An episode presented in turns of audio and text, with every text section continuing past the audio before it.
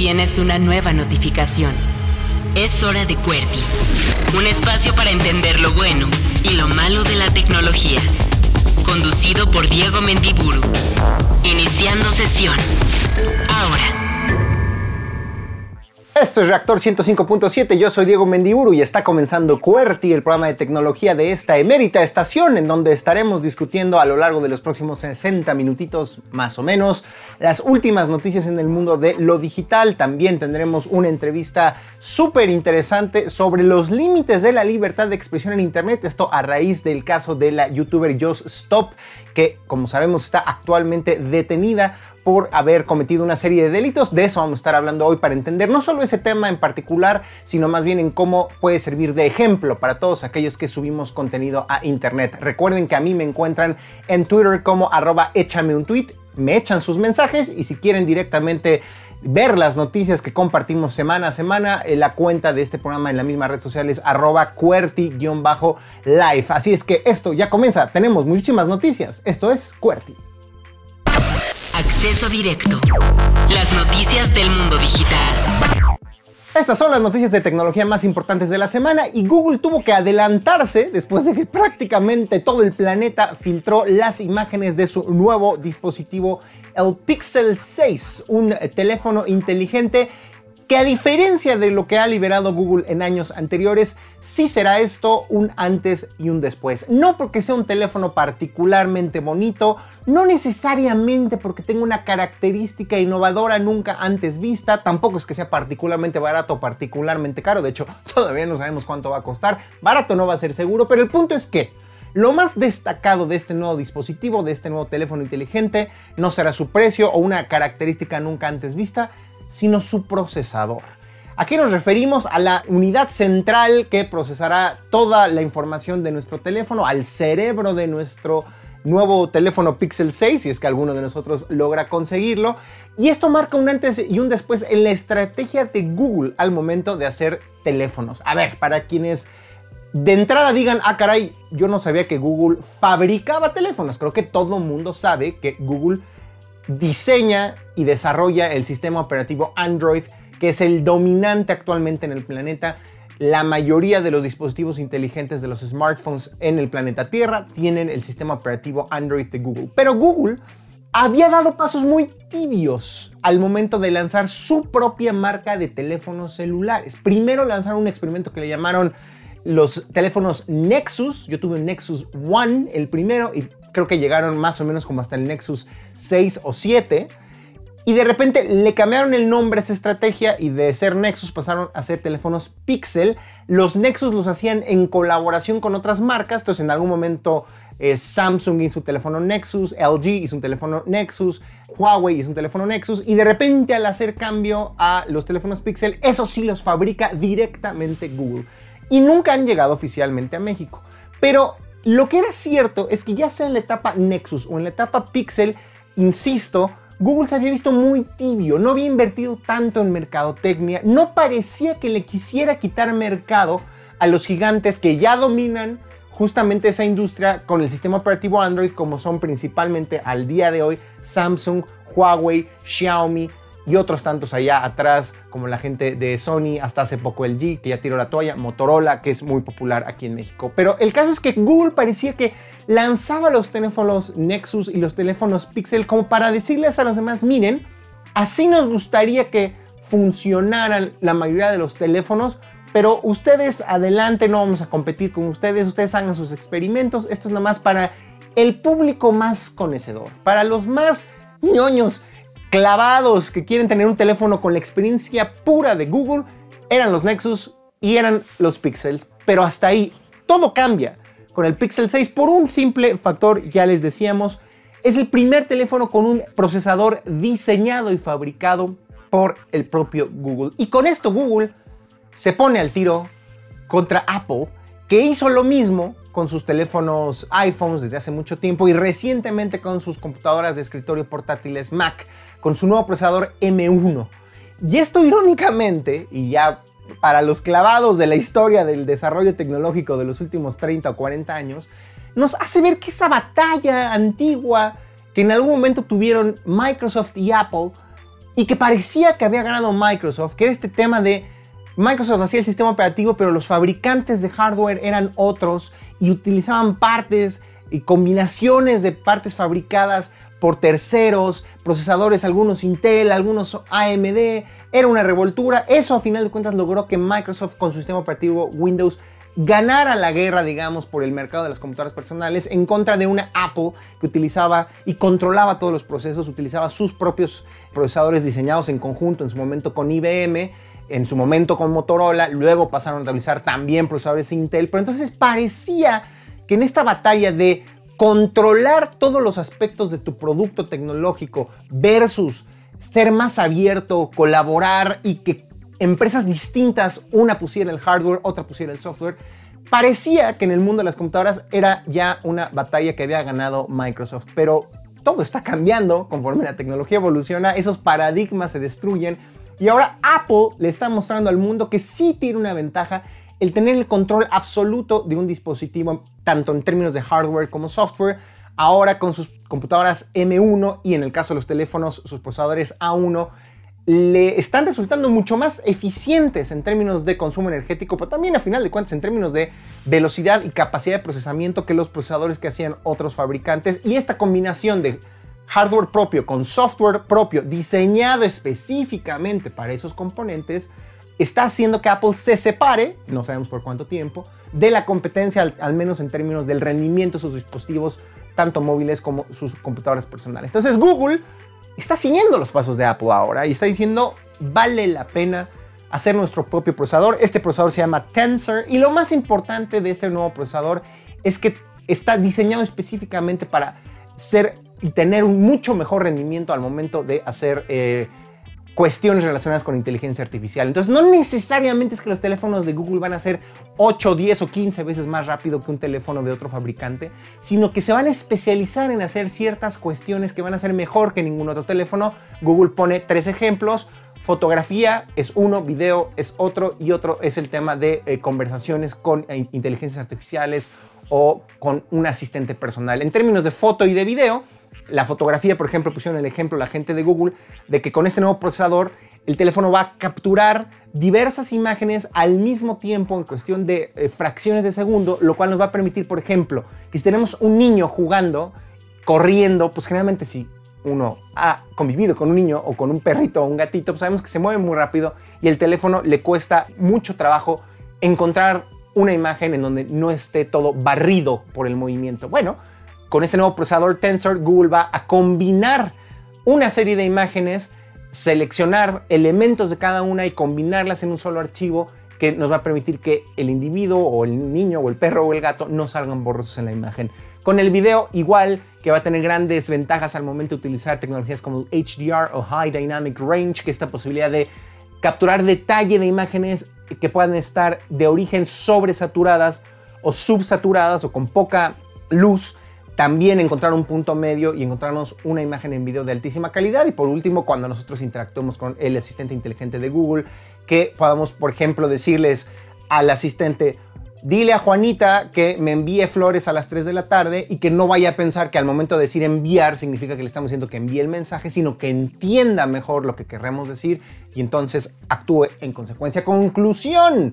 Los gigantes de tecnología están invirtiendo millones de dólares en desarrollo tanto de software como de hardware para controlar todos los procesos de fabricación, diseño y rendimiento de sus dispositivos móviles. Y ya veremos si Google se vuelve ahora un titán en términos de hardware. Vemos que hace el salto, eso sería muy interesante, de hacer sus nuevos eh, procesadores en teléfonos inteligentes, ahora comenzarlos a utilizar en computadoras de escritorio. Y entonces ya la competencia para Google no solamente será Apple, o Microsoft, sino será la gente de Intel, de AMD, de Nvidia, de otros fabricantes de microprocesadores. Está interesantísimo y nos dibuja un poco de lo que será el futuro de la computación, de la inteligencia artificial, del audio, del video y de cómo utilizamos tecnología para mejorar nuestras vidas.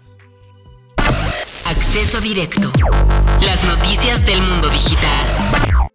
Oigan, debo confesarles que esta nota la tuve que leer de 3, 4 fuentes distintas porque yo no lo podía creer. Ya creo que lo entiendo y ya creo que podemos decir que es oficial porque Apple ya salió no a desmentir, sino a confirmar que se encuentra trabajando en un sistema para analizar las imágenes, las fotografías y videos almacenados en los dispositivos iPhone de sus usuarios para tratar de detectar imágenes o video que pudieran contener abuso infantil, que es un término en inglés child abuse, que puede implicar desde abuso psicológico, violencia psicológica, emocional, hasta desde luego algún tipo de violencia sexual en contra de menores de edad. Un asunto que todos estaremos de acuerdo es una violación a las leyes en prácticamente todo el planeta. Y entonces lo que está diciendo Apple es, miren, qué buena idea se nos acaba de ocurrir. Vamos a desarrollar este sistema para que si cachamos que alguno de nuestros usuarios tiene material que contenga abuso infantil, demos aviso a las autoridades. Por supuesto que esto está generando una polémica, le está provocando el patatús a expertos en cuestiones de seguridad y privacidad, por lo que pudiera implicar que una empresa así tenga la mejor intención y así sea la empresa líder en este mundo en cuestiones tecnológicas como lo es Apple, se ponga a analizar la información privada, personal de todos nosotros. Desde luego que si se está violando una ley, hay materia para decir esta persona debería de ser llevada ante un juez e investigada. Pero hasta qué punto también se rompen nuestro derecho a la privacidad y nuestro derecho pues a tener información que no es pública y que tenemos almacenada en los dispositivos por los cuales ya pagamos y uno pensaría podemos usar de la manera que se nos plazca, obviamente excepto cuando se esté, como en este caso, violando la ley. Vaya discusión que va a comenzar a darse alrededor de esto. La gente de Apple está diciendo calma. No es que vamos a leer las fotos o a ver las fotos que tienes en tu teléfono y enviarlas a un servidor y a ponérselas desde el primer instante a un humano, analizarlas para que llame a la policía. No, están diciendo que van a utilizar una técnica en donde el teléfono internamente va, digamos, a correr un software y analizar si las fotografías que tenemos tienen ciertos rasgos coincidentes con una base de datos de imágenes de abuso infantil que ya existe. Y si esos elementos coinciden, entonces estaría dando aviso a una persona dentro de la empresa que podría decir quiero ver esa imagen y en ese instante ver esa imagen y a partir de ahí detonar potencialmente un proceso de investigación con las autoridades. Es decir, no es necesariamente que Apple va a estar espiando absolutamente todas y cada una de las fotos y videos de nuestro teléfono, sino que va a implementar un sistema automatizado que va a detectar rasgos que coincidan con bases de datos preexistentes de imágenes de abuso infantil.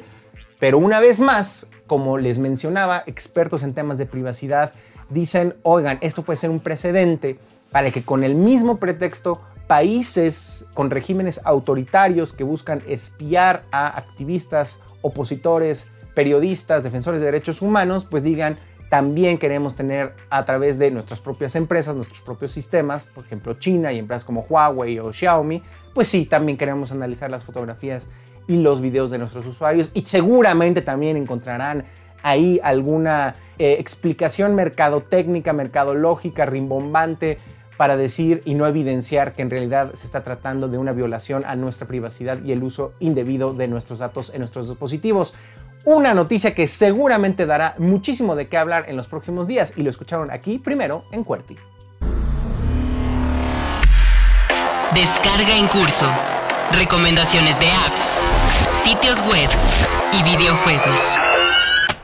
Como cada semana es momento de las recomendaciones en esto que es QWERTY, el programa de tecnología de, ya saben, Reactor 105, ¿para qué lo repito todas las semanas? Yo soy Diego Mendiburu y me da mucho gusto saludar a Fernanda Rocha de Blackbot, quien se va a echar no una ni dos, sino tres recomendaciones que están de rechupete, ya me las adelantó y están buenísimas todas. ¿Cómo estás, querida Fer?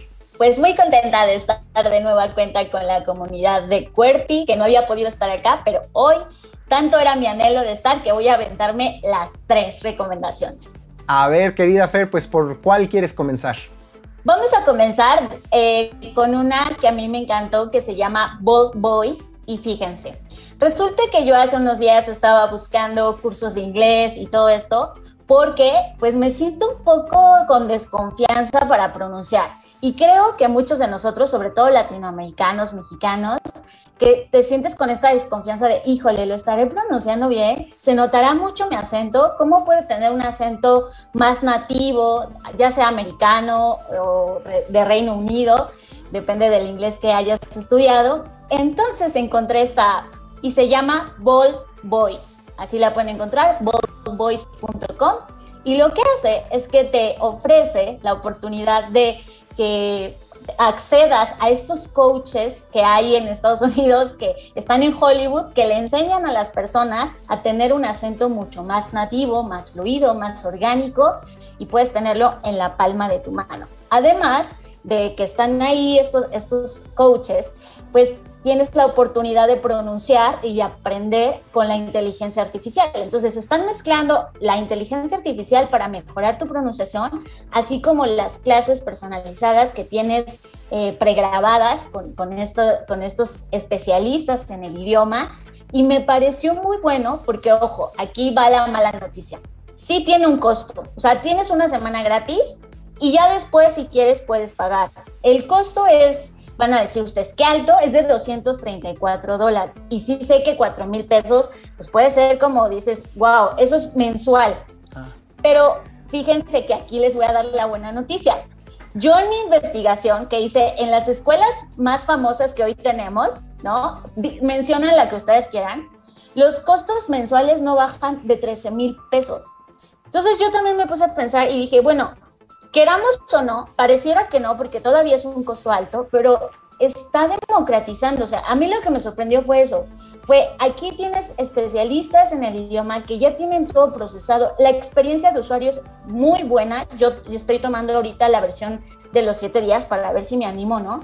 Pero hasta ahorita estoy contentísima porque está muy fluido, las clases muy dinámicas, con cosas que no te estresan porque te son familiares, son de, la vida, de, de, las cosas. Bueno, tú haces tu perfil y te lo personalizan, lo cual también me gustó. Entonces te hacen un inglés en lo que tú quieres aprender inglés. No es como que, ay, a mí no me importa, por ejemplo, el inglés de la medicina, ¿no? Porque no soy médico y no me quiero especializar en eso. Entonces te dan un programa especializado y si lo comparo contra todo lo que me costaba en las otras escuelas, que no voy a tener lo mismo, porque además tienes que pagar materiales extra, además no sé qué, además no sé qué.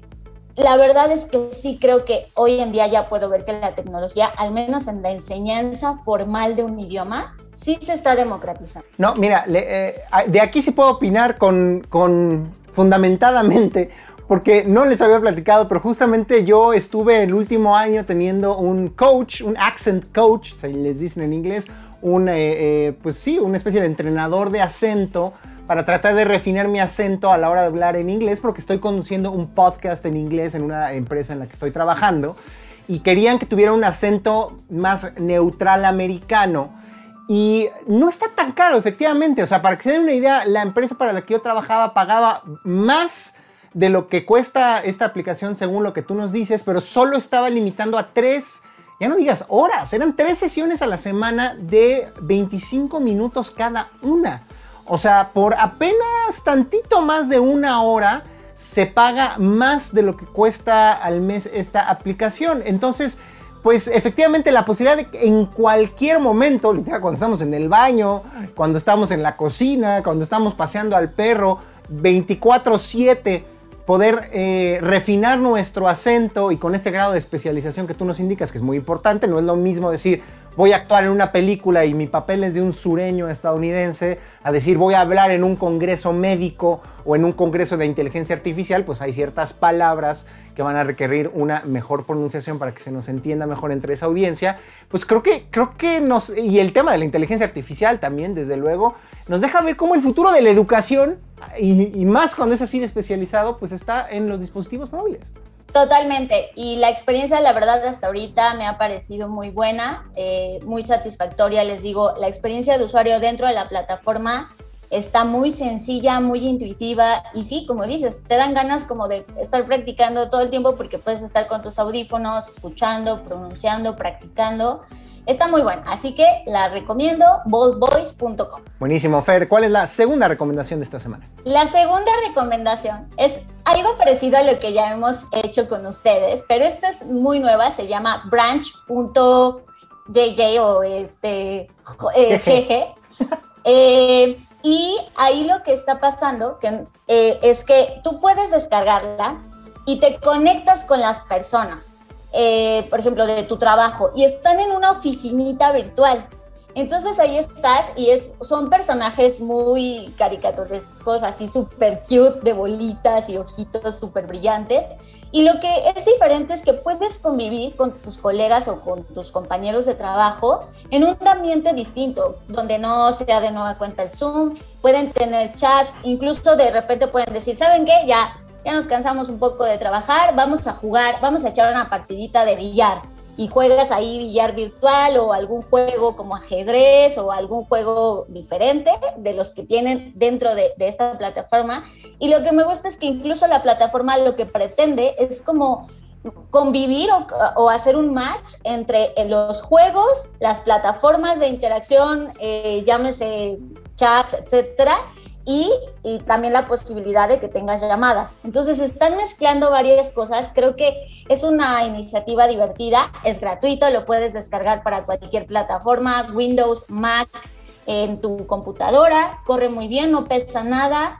Yo lo estuve probando y la verdad se me hizo divertido eh, poder convivir con las personas ya en otros espacios porque pues esto todavía no acaba y tenemos que aprender y explorar nuevas formas de interrelacionarnos. Aquí yo también puedo opinar porque también lo vivo en mi empresa en la que estoy trabajando. Es una empresa multinacional con base en Estados Unidos, pero que tiene gente literal en todos los continentes del planeta.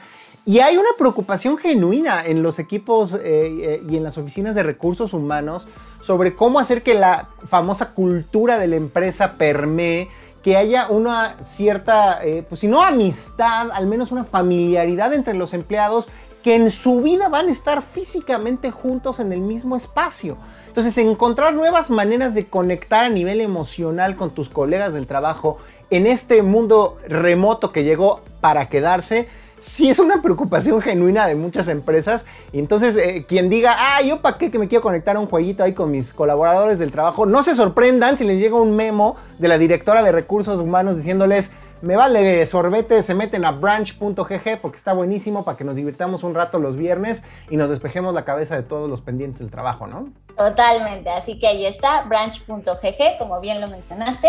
Y vamos con la última recomendación. Venga. Esta es una cosa loquísima. Es una plataforma que se llama Sketcher o también se conoce como Sketch AR y lo de AR jugando con el tema de la realidad aumentada y es una aplicación que no es nueva, ojo, aquí quiero aclararlo, pero aunque no es nueva, hoy está en boca de muchos artistas y muchas personas que se dedican a crear a partir de dibujos, etcétera, contenido audiovisual y sobre todo contenido gráfico, porque lanzó la noticia de que a partir de estos próximos días vas a poder tener la funcionalidad de crear dentro de la plataforma artículos que se pueden convertir automáticamente en NFTs y venderlos y ganar de tu arte, que es el sueño de todo artista. De hecho, el creador de esa plataforma dice, no puedo creer que hace 15 años yo estaba renunciando a ser artista porque nunca encontré formas de monetizarlo, por eso creé la plataforma y hoy 15 años después, por fin, todo este tema las criptomonedas, los NFTs, lo hace posible. Y me parece algo formidable ya se está actualmente en la plataforma, ya los mismos dueños de la plataforma están haciendo una curaduría para seleccionar obras y ponerlas en NFT, pero la noticia es que en estos días próximamente cualquier persona lo va a poder hacer. Cualquier persona va a poder crear dentro de la plataforma y subir inmediatamente su contenido a la plataforma abierta de OpenSea, que es esta plataforma open source de NFTs, y ganar de tu arte. O sea, ponerlo en subasta, que se haga el token y todo el proceso del NFT automáticamente sin que tú tengas que hacer nada más y comenzar a monetizar tus obras y todo lo que haces. Además, por si fuera poco, una cosa más que me maravilló de esta plataforma es que se llama AR porque también puedes hacer creaciones en realidad aumentada. Entonces creo que también esto le va a dar un nuevo giro a cómo experimentamos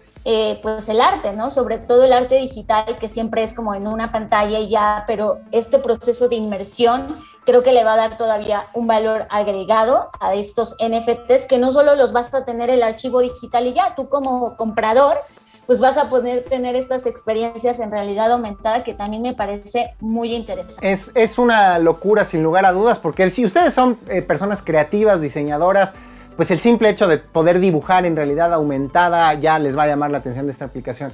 Pero el potencial de que esto contribuya a crear este mercado de compraventa de arte digital es muy interesante. Yo sinceramente, si nos ponemos a hablar de los NFTs vamos a necesitar un programa especial. Yo creo que los NFTs no van a funcionar muy bien para el perdón, que lo diga así, esa es mi opinión y no me voy a cambiar de, opinión. No creo que la gente común y corriente de repente se vuelva millonaria vendiendo imágenes como NFTs en internet, pero lo que sí creo es que imagínate que una celebridad, la que tú quieras, este, se, literal agarra un celular, se pone a hacer un sketch, un dibujito, puede ser simple y sencillamente su firma. Y con una aplicación tan sencilla como esta, volverlo eso un NFT, NFT y con eso seguramente por ser una celebridad encontrará vendedor en tres segundos, ahí sí para que veas le veo un potencial enorme a esta plataforma. Justo para eso, o sea, justo como me gusta como todo el espíritu que tienen en este momento los creadores, porque eh, esto que tú dices, por supuesto, puede pasar y, y, por eso es que ahora lo están haciendo a través de una curaduría, ¿no? Para que no pase esto. Entonces están desarrollando la tecnología para que haya estos filtros y no venga, no sé, Ariana Grande a poner mm. su firma y ya se hace millonaria. Y justo ante eso, para mm. evitarlo, pues están haciendo esto, esta curaduría, porque lo que ellos quieren es que los artistas ganen, o sea, los ah. artistas que se dedican a esto, no que cualquier influencer o cualquier celebridad pueda venir a ganarlo. Y de hecho, incluso hasta tienen eh, dentro de la aplicación una, una escuelita. O sea, si tú dices, oye, es que yo siempre he querido dibujar, pero la verdad no tengo ni idea por dónde empezar, te puedes meter al app solamente para aprender. Tienen mini clases, sesiones de todo, ilustración, acuarela, todas las técnicas que hay ahora mismo para dibujar. Entonces, si están muy interesados en que esto sea para artistas y la comunidad es de artistas para artistas, porque en las clases ya hay artistas que igual dicen, bueno, yo no estoy ganando todavía de mi arte, pero estoy ganando porque le estoy enseñando a otras personas a aprender a ilustrar. Entonces, creo que este circuito sí me está pareciendo que tiene sentido. O sea, el NFT es un pretexto más, que también obviamente es un boom, en el sentido de la temática que hoy en día está en boca y, está en boca de todos, pero creo que también es todo lo que esta plataforma ha venido construyendo y que hoy con el NFT posiblemente pueda explotar. Buenísimo, querida Fer, ¿cuál de estas tres recomendaciones les das el sello de garantía de Blackboard? Definitivamente Sketcher o sketchar.io es una cosa loquísima que aunque tú no seas, es más, les invito, aunque ustedes digan, yo no sé dibujar nada, este, tú puedes aprender a dibujar porque los bocetos de realidad virtual los puedes proyectar en una hoja y tú con tus lápices pues copiarlos o calcarlos. Ajá, exacto. Entonces es súper divertido, aunque sea por terapia, descárguenlo y inténtalo, está increíble. ¿Dónde los puede escuchar la gente a lo largo de la semana, querida Fer? Bueno, pues tenemos dos podcasts ya, el de Creative Talks Podcast, que ahí estamos semanal, y otro mensual en donde hablamos de libros. Eh, si a ti te gustan los libros, o te gustaría saber más sobre ciertos libros o simplemente dices, no tengo tiempo de leer, mejor cuéntenme de qué se trató el libro, pues este podcast es para eso, se llama Bookshake y por ahora está en Spotify, pero pronto va a estar en todas las plataformas de audio. Muy bien, querida Fer, te mando un abrazo donde quiera que te encuentres. Descarga en curso. Recomendaciones de apps, sitios web y videojuegos. Directo. Las noticias del mundo digital. Oigan, y vaya el reportaje que sacó el New York Times que nos hace pensar que este futuro distópico donde estaríamos constantemente vigilados por cámaras de video que nos podrían rastrear en cualquier lugar del mundo, así como el Minority Report, podría estar mucho más cerca de lo que nos imaginamos. ¿Por qué? Porque en esta investigación del New York Times, eh, les voy a leer el título, se llama Un fuego en Minnesota, un arresto en México cámaras por todos lados. En síntesis, de lo que habla es de dos personas que participaron en protestas en contra de la violencia policial, en contra de minorías raciales, específicamente la población afrodescendiente de los Estados Unidos. Como sabemos, después del asesinato de George Floyd y muchos otros afroamericanos en aquel país, la gente tomó las calles y algunas veces participaron en actos vandálicos. Entonces, dos personas prendieron fuego a un bote de basura, a un contenedor en la calle en una protesta en Minnesota y a partir de eso la policía de los Estados Unidos e investigadores federales los empezaron a buscar. Estas personas se dieron a la fuga y empezaron a tratar de eludir a los cuerpos policíacos de aquel país. El caso es que en algún momento cruzan hacia México.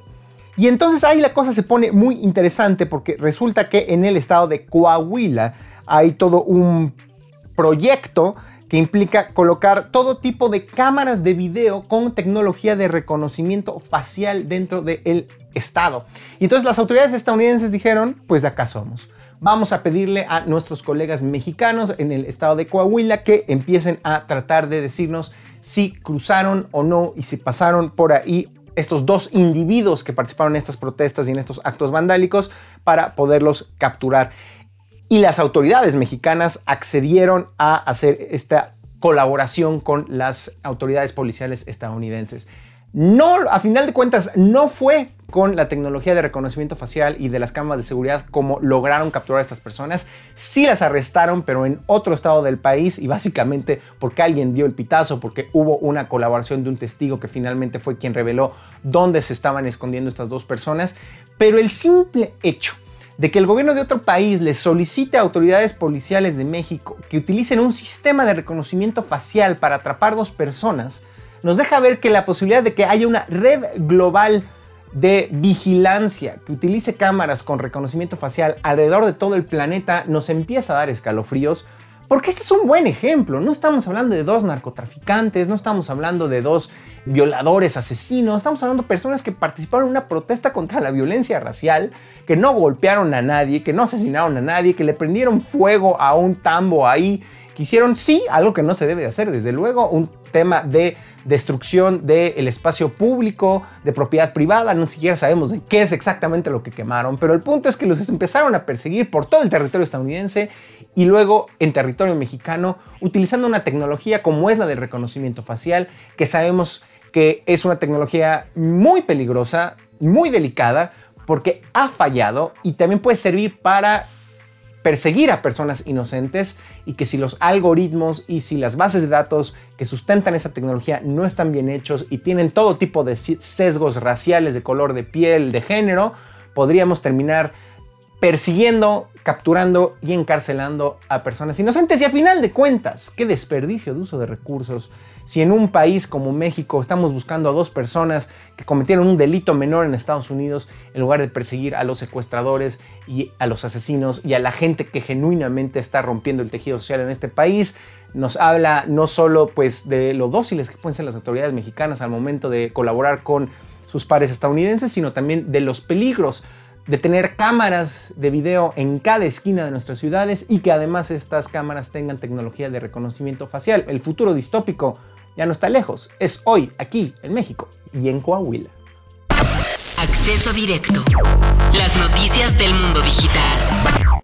Oigan, ya que estamos hablando de futuros distópicos, esta nota también me dio escalofríos. Resulta que el Pentágono, que como sabemos, pues básicamente es el nombre coloquial que se le da a las Fuerzas Armadas estadounidenses, dio a conocer que están trabajando en un sistema avanzado de inteligencia artificial que le llaman GIDE o GUIDE en inglés Global Information Dominance Experiments, que de lo que se trata es básicamente una combinación de inteligencia artificial, cómputo en la nube y eh, sensores que permite predecir eventos alrededor de todo el planeta, inclusive con días de antelación. Y dan un ejemplo muy claro, es decir, Igual que también, como ya habíamos citado, Minority Report, el gobierno estadounidense, específicamente sus Fuerzas Armadas, podrían detectar, digamos, cambios, movimientos, situaciones que les permitan predecir que un evento que afecta a los intereses estadounidenses o de seguridad nacional podría suceder en los próximos días. Y dan un ejemplo, por ejemplo, de muchas personas en un puerto moviéndose, cargando y descargando materiales a través de satélites e imágenes satelitales eh, todo tipo de sensores y de inteligencia artificial. ¿En qué otras partes está ocurriendo similar? En ninguna otra hay un comportamiento similar. Aquí podría estar ocurriendo algo. Quizás estos personajes están movilizándose para lanzar un ataque, para mover un barco, para mover un portaaviones y con esto empezar un conflicto militar. Ese es el ejemplo que dan las autoridades estadounidenses de lo que este sistema puede predecir y no descartan que también tenga algún uso civil. Imagínense, ya hemos escuchado de otras tecnologías que analizan la conversación pública, lo que se está hablando en redes sociales como Twitter y Facebook, y con esto buscan predecir si va a haber protestas callejeras, si va a haber un aumento de la criminalidad, si va a haber vandalismo. Y con esto las autoridades buscarían reaccionar antes para idealmente evitar que ocurran estas cosas, pero de nuevo, si estos sistemas fallan, como sabemos que suceden, podrían derivar en arrestos injustos, en perseguir a personas inocentes, en una equivocación aún mayúscula de que se inicie un conflicto bélico porque algún eh, militar estadounidense sospecha que otra potencia está moviendo barcos o aviones para afectar la seguridad estadounidense. Wow, una nota súper polémica también de cómo la tecnología de vanguardia está siendo utilizada por gobiernos y por fuerzas militares con el pretexto de salvaguardar la seguridad, pero con riesgos enormes que podrían ponernos a todos en peligro como escenario de película apocalíptica. Nuevo chat. La entrevista con creadores de tecnología. Como cada semana es momento de la entrevista en esto que es QWERTY, el programa de tecnología de Reactor 105. Yo soy Diego Mendiburu y por supuesto que vamos a estar hablando de uno de los temas que más ruido ha generado y conversación ha generado no solo en internet sino también en los eh, llamados medios tradicionales. Todavía, como ustedes sabrán, hace unos días eh, fue detenida una famosa youtuber llamada o, que se hace llamar Just Stop, que tiene millones de seguidores en YouTube y en otras redes sociales, fue detenida y un eh, juez determinó que se encontraron elementos suficientes para vincularla a proceso. Entonces, esto significa que hay que entender por qué este personaje se encuentra en esta situación y sobre todo qué debemos de hacer o no debemos de hacer quienes subimos contenido a internet para no enfrentarnos a una situación similar. Es decir, hay límites a la libertad de expresión y hay que conocerlos y vamos a ver cómo el ejemplo de lo que está sucediendo con esta youtuber podría eh, servirnos a todos los demás que subimos cosas a Spotify, a YouTube, a Instagram, a TikTok para no vernos en una situación similar y para ello vamos a estar hablando con Stephanie Valerio, quien es especialista en derecho informático y defensora de derechos digitales. Stephanie, muchas gracias por acompañarnos esta semana en Cuerti. Hola, muchísimas gracias Diego, muchísimas gracias a, todos los que nos están escuchando y viendo. Cuéntenos en muy pocas palabras qué pasó con esta youtuber, por qué creo que es el primer caso que vemos en México de un llamado influencer o un personaje muy popular que crea contenidos para la internet que se ve en esta situación de terminar eh, eh, eh, pues detenida. ¿Por qué sucedió específicamente y qué leyes transgredió esta youtuber? Pues, ¿qué pasó? Eh, realmente es que Jocelyn eh, realmente ya tenía como un historial, digamos, ¿no? De justamente eh, utilizar este canal para llamar la atención de alguna manera, para tener viewers a través un poquito de un tema de violencia digital. ella pues disfrazaba mucho de comedia, como ustedes saben, muchas cosas sobre críticas a personas.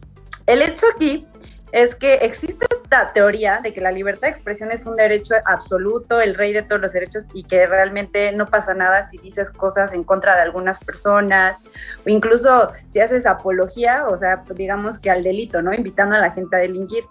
La realidad es totalmente eh, otra, ¿no? El derecho también permea y está dentro de Internet. O sea, nosotros cuando nos transportamos a Internet somos las mismas personas con derechos y con obligaciones. Esto es un hecho. La libertad de expresión tiene límites, los derechos de otras personas, otros derechos y justamente esto de cometer delitos a través de la libertad de expresión. Entonces, de por sí, ella ya estaba realizando bastantes faltas que podían terminar justamente en daños, eh, en derechos se le conoce como daño moral. En cuanto al caso específico de Ainara, aquí hizo muchísimas cosas mal Jocelyn. Eh, de, justamente habla un poquito de este caso, ¿no? evidentemente con mucho término de violencia digital en contra de la víctima y que de hecho podría ser o no podría ser un delito, pero lo que se le está acusando a ella pues son delitos relacionados con bueno, este, el tema, no sé si se puede decir tal cual, no te lo vayan a, quitar, pero bueno, es pornografía infantil. Y este, el tema aquí fue justamente que a ella recibió un video eh, de un asalto sexual a una mujer. Ella se le hizo muy cómico hablar de este caso, hacer una descripción de este video en su canal. Lo que ella no sabía era que esta persona era menor de edad, por lo cual además estaba ahí ya cumpliendo un delito de pornografía por la descripción del contenido. Y además tener ya almacenado en su celular y probablemente haber mandado, si es que lo mandó a otras personas este contenido, ya estaba pues dentro de la categoría de pornografía infantil. Pero más allá de eso, pues Jocelyn ha hecho muchas cosas mal, ¿no? Que justamente es violentar la privacidad de las personas, eso no se puede hacer. Una cosa es hablar de los presidentes o una cosa hablar de figuras públicas y otra cosa es hablar de personas civiles normales que tienen estos derechos de privacidad y de intimidad. Y otra cosa que los justamente pues es no pueden utilizar estas imágenes, ¿no? De otras personas. También ese es otro otras cosas que ha hecho Jocelyn, digamos en contra de la ley. Ahora, eh, para tratar también de, ponernos eh, en eh, los zapatos de quienes generan contenido, yo cuando hace muchos años estudié la carrera de comunicación, pues se nos formaba para trabajar en lo que ahora conocemos como medios tradicionales, radio y televisión, y existía de alguna manera, no sé si llamarle una regulación, pero ciertos documentos guías eh, que servían justamente para que quienes estudiábamos comunicación y eventualmente íbamos a estar frente a unos micrófonos, supiéramos, por ejemplo, que en el Código Penal se establece el tema de no hacer apología a la violencia, es decir, no llamar a la gente a decir, sí, vamos todos a quemar Oxos y 7-Eleven, eso no se debe hacer, lo acabo de decir de broma, obviamente, para que no vayan a, censurar por haber dicho algo así. Y entonces eso sí nos lo enseñaban en las escuelas, eh, a quienes estudiábamos comunicación, pero de repente llega la internet y pareciera como que todo vale, ¿no? Pareciera que esas restricciones, por así llamarle, esos límites que parecían muy obvios de la televisión y de la radio y que de alguna manera también se relacionaban con un régimen mm, bastante o más o menos autoritario que vigilaba y controlaba mucho lo que se decía en los medios, pues de repente parecía que ya todo vale. Yo pregunto, una persona joven que sube a internet contenidos, ¿a dónde tendría que recurrir para entender esos límites? Qué triste la realidad lo que estás diciendo, ¿no? Bueno, por un lado, el Internet nos ha dado muchísima libertad a las personas de poder generar, como dices, contenidos y incluso a nosotros a poder ver más contenido, pero realmente no hemos visto justamente qué hay detrás de las personas que realmente ya lo hacían de manera profesional. Y una cosa es esta, ¿no? Que les daban capacitación sobre estos temas. ¿Qué creo que podría hacer? Si bien existen esto de los términos y condiciones en las plataformas que ustedes este, utilizan, digamos, para, para justamente difundir su contenido, a veces no resulta muy claro o la verdad es que son términos y condiciones tan largos que la verdad es que nadie los lee. Yo considero que tal vez, ¿no? Por ahí eh, las plataformas que justamente pues tienen a gente que hace podcast o videos o cualquier, generan cualquier tipo de contenidos, deberían de enviar, ¿no? A las personas algún tipo de paquete de este tipo de formatos también, ¿no? Como tú dices, como pues folletitos prácticamente, donde se les explique, bueno, hasta mismos videos, ¿no? Donde se les explique qué tipos de derechos hay. Yo creo que no lo hacen porque este tipo de contenidos también les genera dinero. Hay que hacer claros, ¿no? Este, Yo Stop, ¿cuántas personas tenía viéndola? Y justamente lo que decía por ahí la youtuber Kaeli, es realmente el problema es que tenía muchos viewers, tenía muchos seguidores y pues eso implicaba dinero para la plataforma, pero sí tenemos que buscar que sean más responsables estas plataformas con sus usuarios, sobre todo cuando son juventudes o ya hasta infancias, ¿no? Mi sobrina este, es pequeña y ya es youtuber. Entonces, creo que tenemos que avanzar a entender quiénes están usando esas plataformas y que pues podrían estar afectando sus propios derechos y poniéndose en riesgo. Justo eso te iba a decir, digo, otra vez en el ejemplo de Just Stop, pero creo que le podría ocurrir a cualquier usuario y creo que ahí un poco está el riesgo, ¿no? Uno pensaría o uno supondría que todos sabemos, o casi todos sabemos, que estas plataformas como YouTube, TikTok, Instagram tienen términos y condiciones, o si, a lo mejor no los leemos, pero sabemos que cuando abrimos nuestra cuenta le dimos siguiente, siguiente, siguiente, siguiente y que por ahí en medio había una cosa que se llama aviso de privacidad y términos y condiciones. Pero lo paradójico es que suponiendo que Just Stop lo, hubiera sabido y que claro que YouTube tiene sus términos y condiciones, pues allí siguió el video y no fue hasta que esto creció, hasta que hubo una denuncia formal, me imagino, de parte de una víctima, que entonces eh, eh, todo el reflector se puso sobre eh, esta youtuber Just Stop. ¿Qué sucedió ahí? ¿Cuál es la responsabilidad en particular de YouTube o de Google en este caso? ¿Y, dónde queda? ¿Qué consecuencias podrían tener ellos que de alguna manera pues almacenaron el video que ahorita nos tiene en medio de esta polémica? Te voy a ser sincera, en México sobre todo faltan muchísimos criterios jurídicos como para poder avanzar a vincular a las plataformas este tipo de responsabilidades.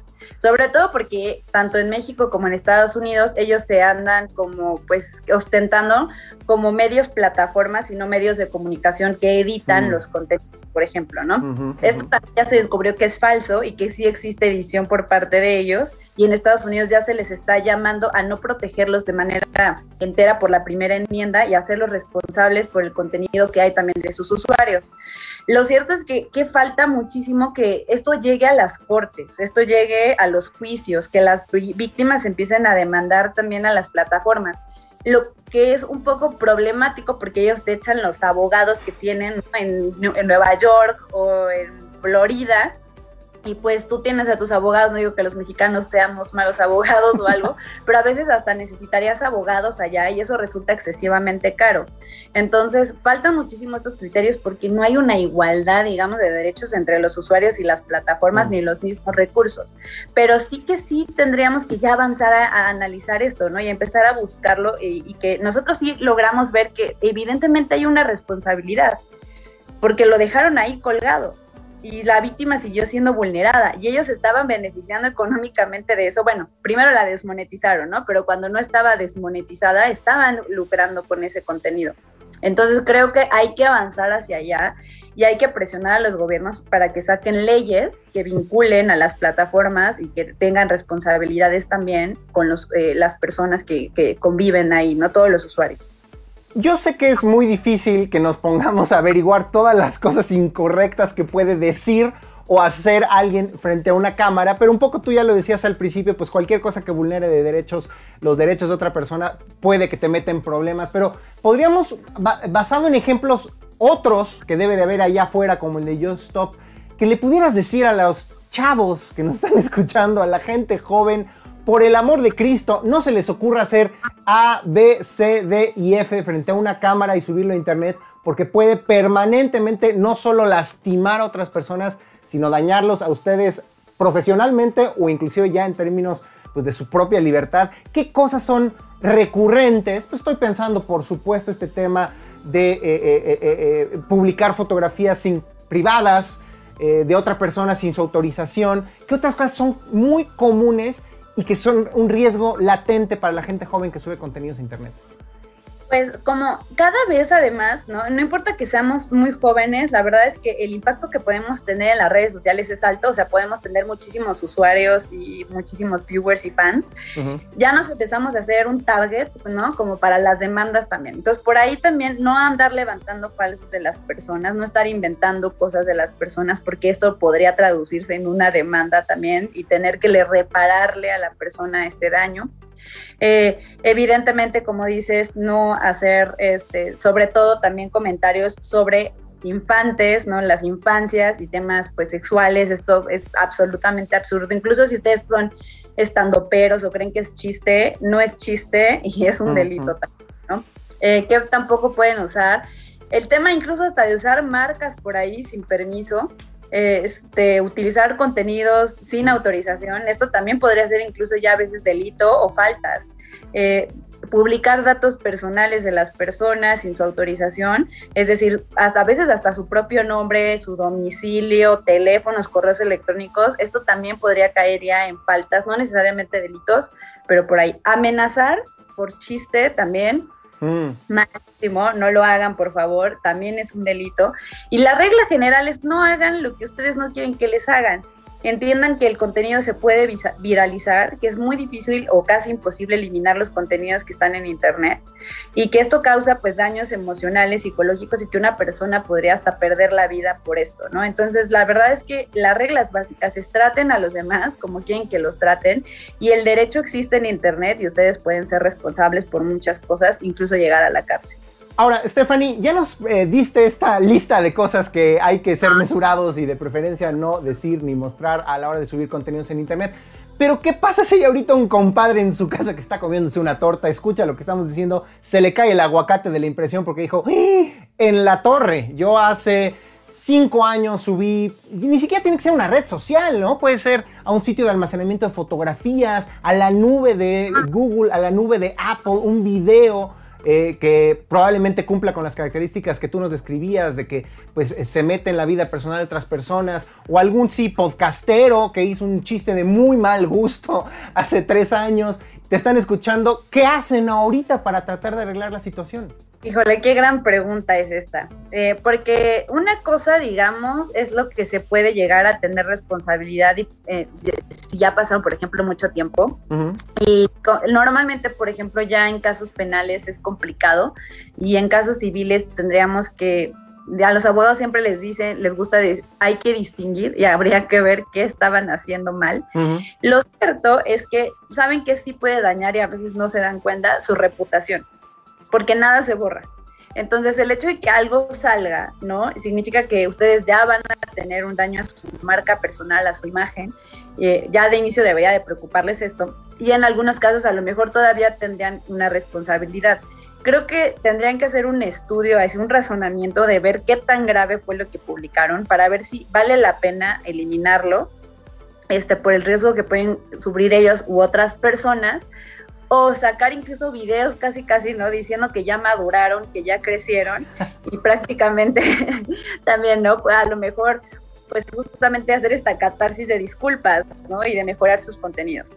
Entonces, depende de la verdad de qué tan grave puede hacer, es que se recomienda borrarlos o no. Si es muy grave, pues elimínenlo, ¿no?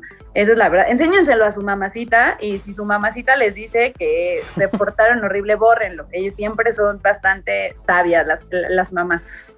No, estoy completamente de acuerdo. Me, gusta la distinción que haces porque digo, obviamente que si alguien hizo algo que ahora es ilegal, pues, pues este, están en una situación complicada. Pero creo que todos, yo soy el primero en admitirlo, en algún momento la tentación de un micrófono en una cara y de tener que improvisar y decir algo que haga reír o que parezca ocurrente, nos obliga a veces a, a decir tonterías. Y se vale decir, pues reconozco que yo era una persona que pensaba que estaba en un contexto distinto hace dos meses, dos años o dos décadas, ahora pienso de manera distinta y ahora reconozco que eso que dije es un error y, ojalá también eso sea parte también de nuestra madurez como sociedad, ¿no? El entender que también se vale reconocer los errores y se vale que no todos evolucionamos al mismo ritmo que las personas jóvenes y que están a la vanguardia de una, pues, eh, digamos, mentalidad mucho más abierta y tolerante a las diferencias, por así decirlo, ¿no?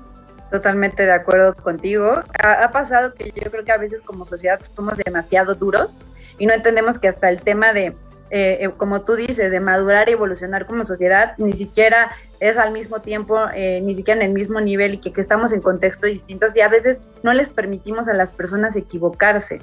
Y el hecho es que todos y todas nos equivocamos y de los errores se aprende porque entonces si no tienes errores, pues prácticamente qué aburrido además, pero además pues no vas a mejorar, no vas a madurar. Entonces creo que hay que también como sociedad entender, como tú dices, que sobre todo también las juventudes se equivocan o las otras personas pues justamente están en este todavía, como te digo, catarsis de un nuevo mundo que no entendían y que ahora se dan cuenta que pues eran machistas o eran racistas y dices, ah, caray. Entonces hay que darles chance, ¿no? Evidentemente eh, si hay un tema grave, pues hay que levantar denuncias y demandas, pero también hay que entender que dependiendo el contexto, puede ser que haya sido una equivocación, hay que darle oportunidad a la gente de mejorar. De acuerdo. Stephanie, ya por último, eh, ¿hay algún recurso en línea, guía, sitio web que nos recomiendes para la gente que está escuchando esto y que dice, en una de esas sí, mejor informarme y entender mejor qué cosas se pueden decir y qué no, que nos puedas recomendar? Pues la verdad es que yo les eh, recomendaría seguir varias páginas. Este, ahorita justamente yo estoy creando una una, una, propuesta que se llama Vigilantes Digitales. Todavía no tenemos página eh, web, la estamos construyendo, eh, pero ya tenemos pues eh, correo electrónico que es contacto arroba vigilantesdigitales.com. Ahí pueden escribir sus dudas y pues yo les voy a contestar u otras personas les van a contestar. Es seguir a SocialTIC, que es una muy buena página que habla justamente también de contenidos, a pues Red de Defensa de Derechos Digitales o conocido como R3D Artículo 19 también sacan muy buenos contenidos, ciberseguras. La verdad es que hay muchísimas personas que desde la sociedad civil están haciendo esta parte, ¿no? Y entre autoridades, por ejemplo, el INAI es una de las autoridades que constantemente también está sacando información sobre la protección de datos personales y todo este tipo de cosas. Entonces, no existe como el manual. Estaría muy chido que invitáramos a, y yo a mí me encanta porque yo me llevo mucho con los de Social Tip, ahí les voy a decir y presionar para que saquen el manual del influencer, ¿no? y estaría genial hacerlo y pues hay que hacerlo. Qué buena idea. Al buen Juan Manuel y a la idea hay que decirles que se pongan las pilas y que juntos les ayudamos a publicar y difundir este manual. Stephanie, si la gente quiere a ti encontrarte en internet, en Twitter, en alguna red social, eh, ¿cómo le tienen que hacer? Eh, pues en Twitter estoy, me parece, porque le, le, le cambié el uso pero creo que es Stephanie E. Valerio, si no mal recuerdo. Este, en Facebook estoy como Stephanie Valerio y mi fotografía pues es un, un, yo, pero más arreglado, ¿no? Ahorita ya es un poco, daba después de trabajar y, tener este tres hijos perritos, entonces está complicado, pero este, ahí, ahí, me encuentran y si no a ese correo y mi correo de vigilantes digitales es Stephanie Valerio arroba vigilantesdigitales.com y pues Stephanie se escribe medio complicadón, pero ahí tú se los pones para que sea mucho más fácil. Buenísimo, muchísimas gracias Stephanie Valerio, especialista en Derecho Informático y defensora de los derechos digitales. Gracias por habernos acompañado el día de hoy aquí en Cuerti. Muchísimas gracias Diego. Un abrazo a todos. Gracias. Y con esto terminamos la edición de esta semana. Yo soy Diego Mendiburu. Nos escuchamos el próximo lunes a las 11 de la mañana en Reactor 105. Bendiciones a todas. Modo avión activado. Huerti se desconecta hasta la próxima semana. A la misma hora, por reactor.